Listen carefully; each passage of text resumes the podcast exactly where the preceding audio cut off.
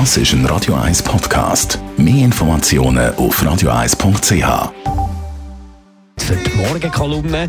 Heute mit dem Radio 1 Chefredakteur Jan von Doppel. Die Morgenkolumne auf Radio 1.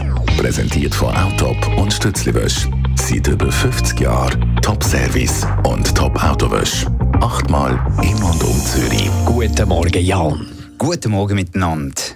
Die Ski-Weltmeisterschaft Aare ist gestern zu Ende gegangen. Zwar haben wir am letzten Wochenende keine Medaille mehr geholt. Trotzdem, die Schweiz ist im Medaillenspiegel zusammen mit Norwegen auf Platz 1. Jan von Doppel, ein Grund zum Feiern. Ja, man soll Fester so feiern, wie sie fallen. Wenn wir das erste Mal seit zehn Jahren wieder die beste Skifahrernation sind an der Weltmeisterschaft, dann ist das doch schön. Wir sind auch vor den Österreichern und man soll den Moment geniessen.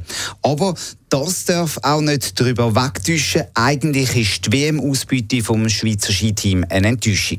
Die beiden Goldmedaillen die haben wir in den unwichtigsten Rennen geholt, wo die grössten Konkurrenten lieber eine Pause eingeleitet haben, so in der Kombination von den Frauen durch Wendy Holdner oder im Teamwettkampf, dort haben Österreich oder Norwegen auf die Superstars müssen verzichten. Die haben sich lieber erholt.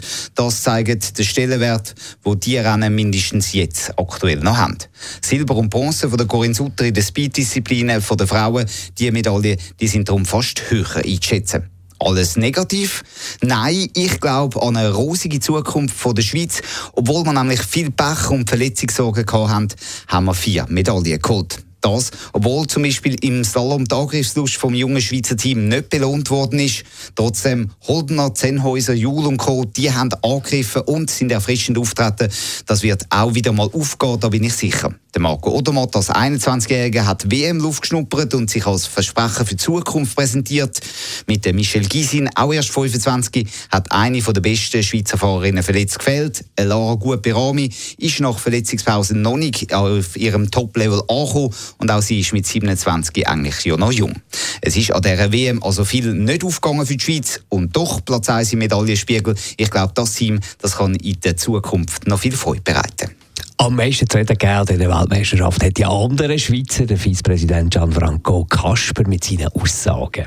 Und das ist für mich auch klar der Negativpunkt an diesen Weltmeisterschaften. Ein Vizepräsident, der den Klimawandel leugnet mit kruden Einzelbeispielen, der sagt, am einfachsten sei es, wenn man Grossanlässe an Diktaturen vergibt und diese Aussagen nachher in Fernsehinterviews im Prinzip nochmal bestätigt, der Vizepräsident, der ist nicht mehr tragbar.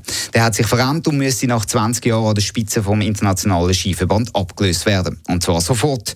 Da müssen sich auch die Skistars deutlich äußern. Der Gianfranco Casper schadet dem Sport und das so unnötig, dass man sich nur an den Kopf kann langen.